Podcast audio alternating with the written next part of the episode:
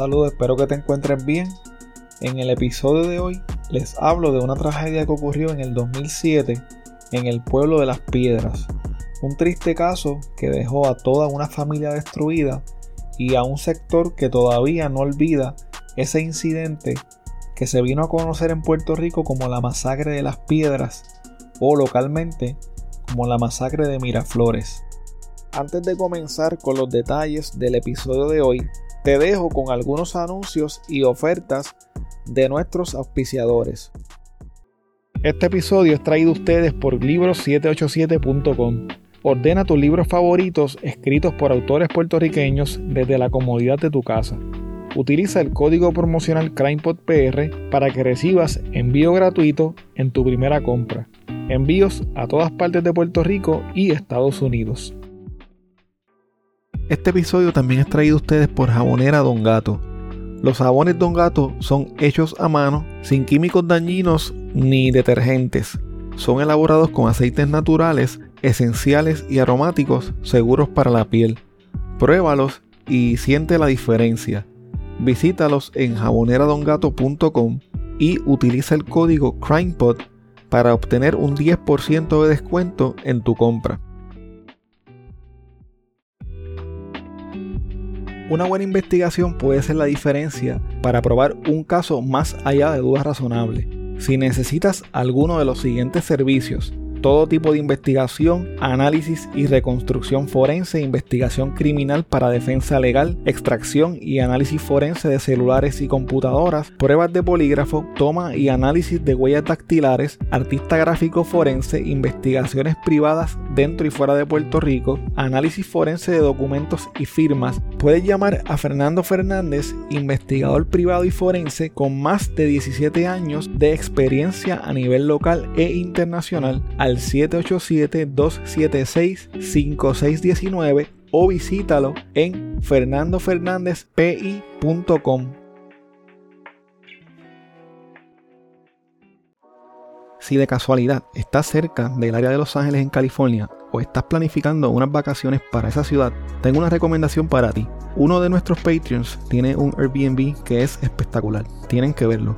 Lo mejor de todo es que los dueños de este lugar tan espectacular son puertorriqueños. Si mencionas a CrimePod, te dan un 10% de descuento en tu tarifa diaria. El enlace para que veas el lugar estará disponible en las notas de este episodio o me pueden escribir para más detalles. ¿Estás buscando información sobre carros híbridos o eléctricos de la línea BMW? Roberto Cummings de Autogermana BMW puede ayudarte. Comunícate con él al 787-981-5380 para que obtengas la mejor oferta.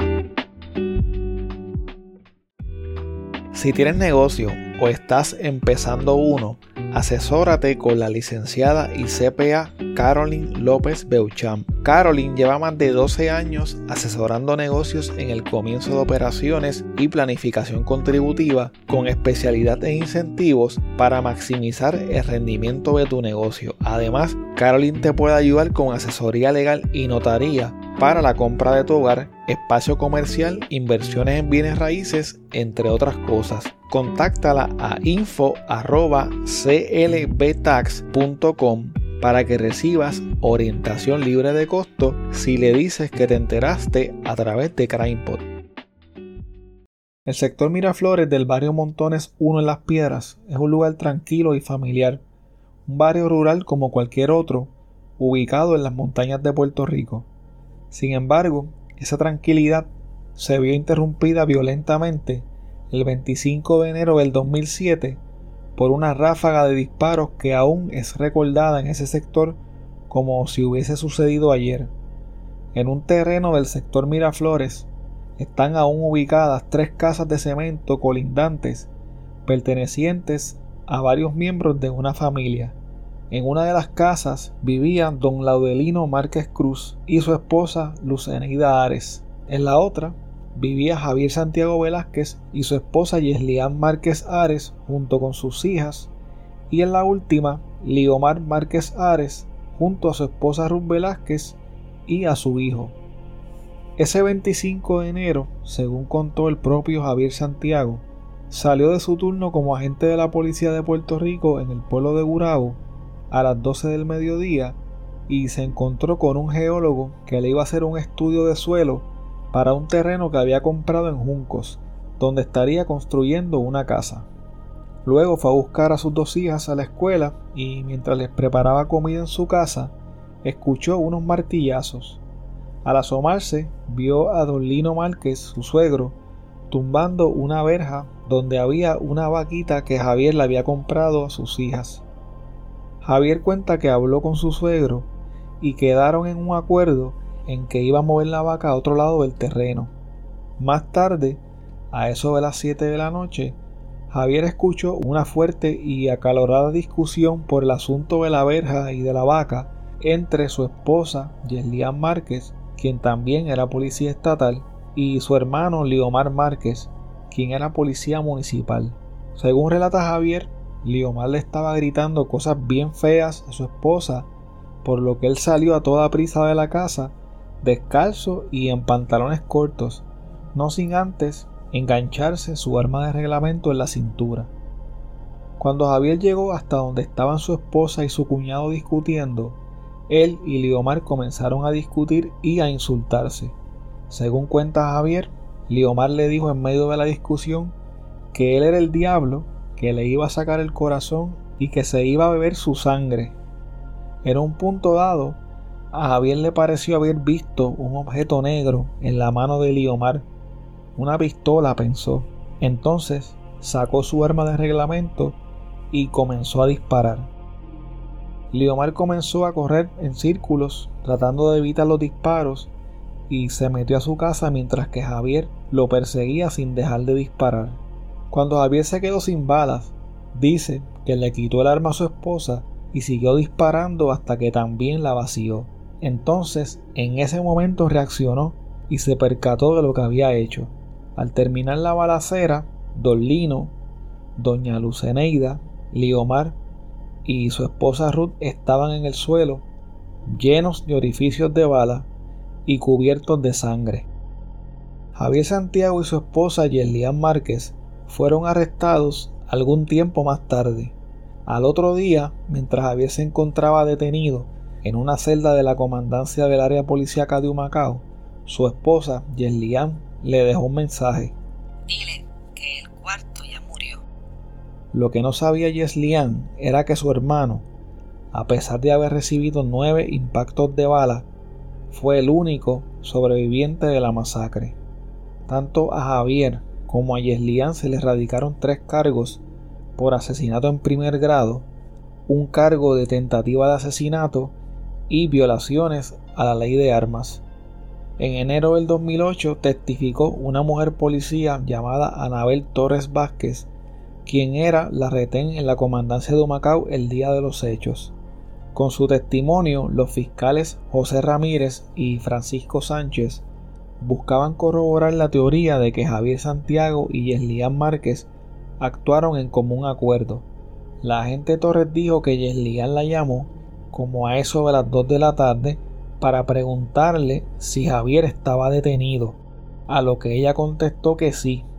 Según Anabel, Yeslian le pidió de favor que fuera donde su esposo y le dijera que había hablado con un abogado y que tenía casi todos los chavos de la fianza, que se quedara tranquilo. A eso de las 2 y 15 de la tarde, la agente Torres llamó de vuelta a Yeslian para decirle que le había dado el mensaje a su esposo Javier. Entonces Yeslian le pidió otro favor, que fuera de nuevo donde su esposo y le dijera que el cuarto ya había muerto. La gente Torres se negó a darle ese mensaje a Javier, ya que pensaba que si le decía eso, él se podía volver loco en la celda. Pero Yeslian le aseguró que no, que todo lo contrario, él se sentiría más tranquilo con esa noticia. Como mencioné anteriormente, Liomar no estaba muerto y se recuperaba de sus graves heridas poco a poco. Lo más difícil del proceso fue tener que enfrentar la realidad de que sus padres y su esposa habían perdido la vida. Por consejo médico, Leomar no podía estar cerca del área de Miraflores y recibía tratamiento psicológico y terapia física.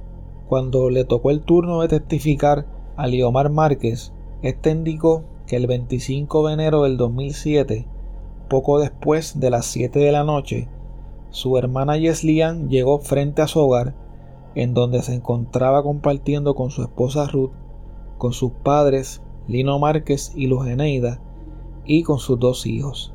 Según Liomar, su hermana llegó aún vestida con el uniforme de la policía de Puerto Rico y con su arma de reglamento en la cintura y comenzó a hablarle de manera hostil y desafiante, hablándoles malo a él y a sus padres. Poco después llegó Javier Santiago y éste también les gritó y los insultó. Segundos más tarde, sus padres se acercaron hasta un portón que quedaba frente a su casa y entonces comenzó la balacera. Llorando intensamente, Liomar contó que Javier le disparó primero a su papá, se giró y le disparó a su mamá y luego a él. Entonces, según él, Yeslian sacó su arma y le disparó a su esposa Ruth. Durante una parte de su testimonio, Liomar, con lágrimas en sus ojos, tuvo que identificar una por una las fotos de su esposa, de su padre y de su madre, todos ensangrentados y tirados en el piso. Su hermana Yeslian también lloró en la corte mientras Liomar identificaba los cadáveres. La patóloga del Instituto de Ciencias Forenses, Eda Rodríguez, quien realizó las autopsias de las tres personas que fallecieron en este caso, indicó que los balazos que recibieron las víctimas impactaron áreas vitales de sus cuerpos, por lo que no era posible que sobrevivieran a esas heridas. Por su parte, la agente de la Policía de Puerto Rico, Ana López, quien era amiga de Javier Santiago, fue traída a testificar por la defensa de Yeslian. La agente dijo que Javier le confesó los hechos en la división de tránsito de la policía de Humacao, donde lo tenían detenido luego de haber cometido el crimen.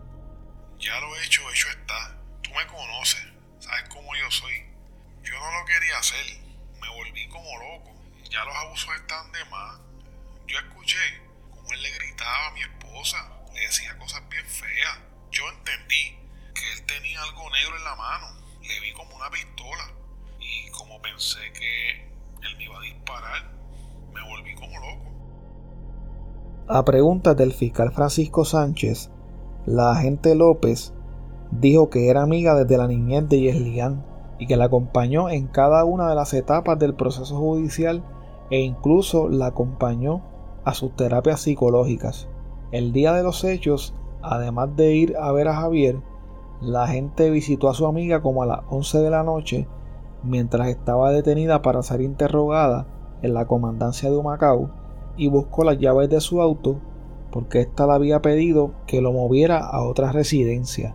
Según la agente López, su amiga les había pedido a los investigadores que le interrogaron que le hiciera las pruebas pertinentes porque ella no había disparado y que ella no tenía nada que ver, que había sido solo Javier.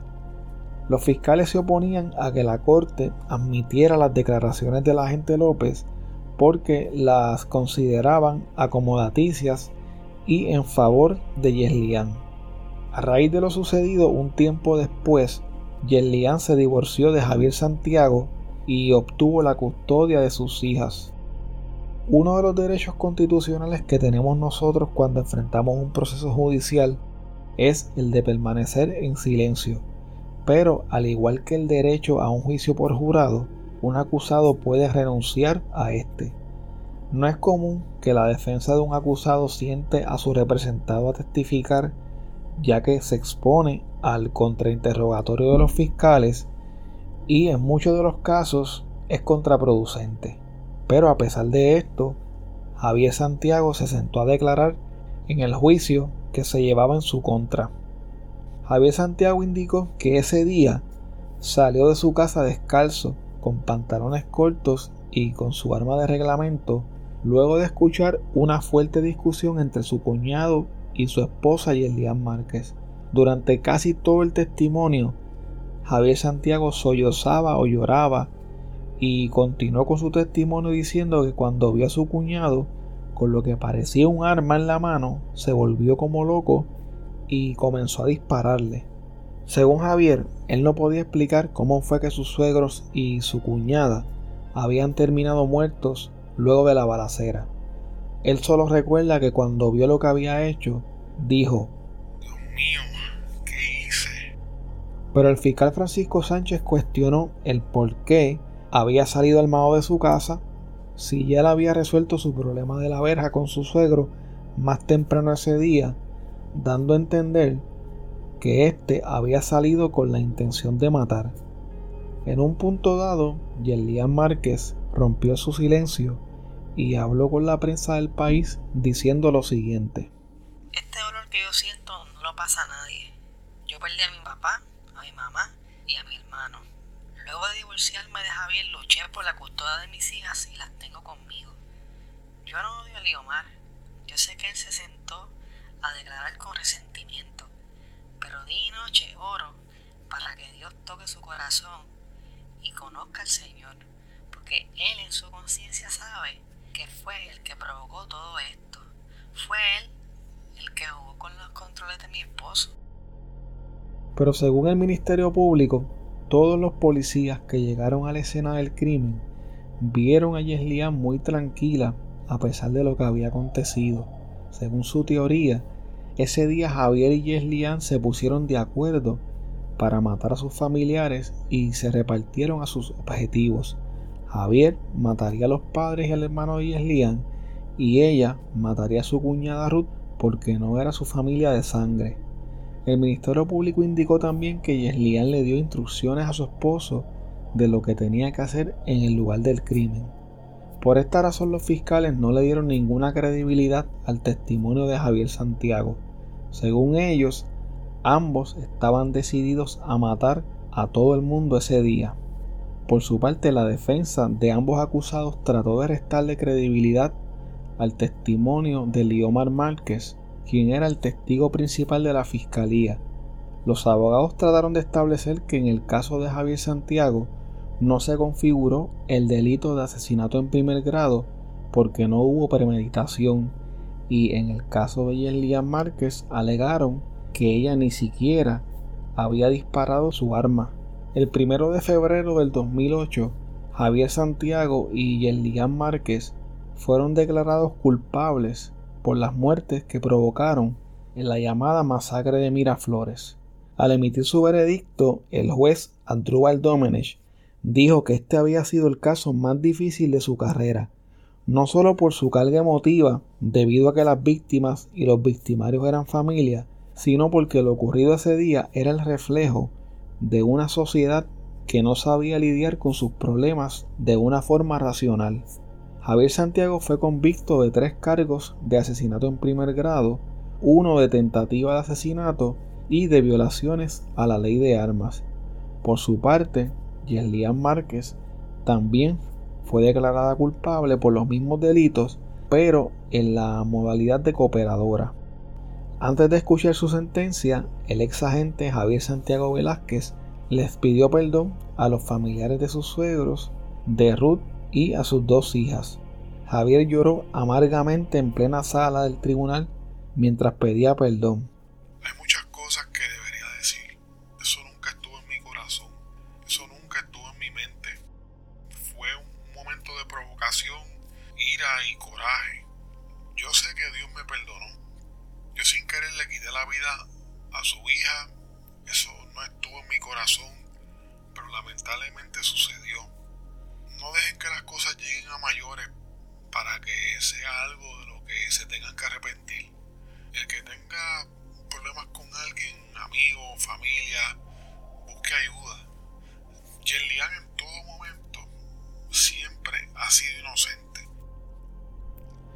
En medio del proceso judicial, Leomar Márquez demandó por varios millones de dólares a Javier Santiago, a su hermana y a varios funcionarios de la Policía de Puerto Rico, incluyendo al superintendente de la policía Pedro Toledo, por tener conocimiento de los problemas que había con los exagentes y no intervenir a tiempo con ellos.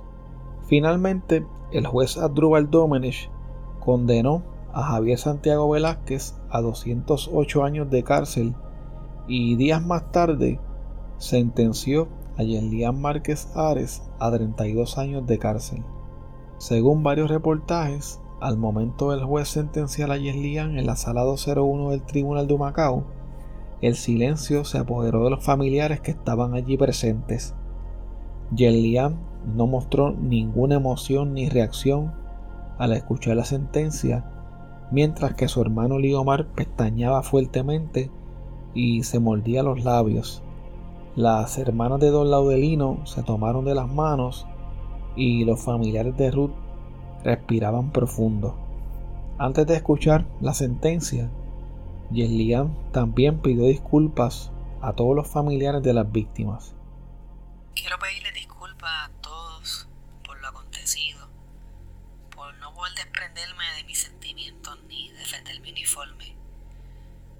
paralizada y perdí el control. No pude reaccionar. mis hijas se quedaron sin mamá y papá y mis sobrinos se quedaron sin su mamá.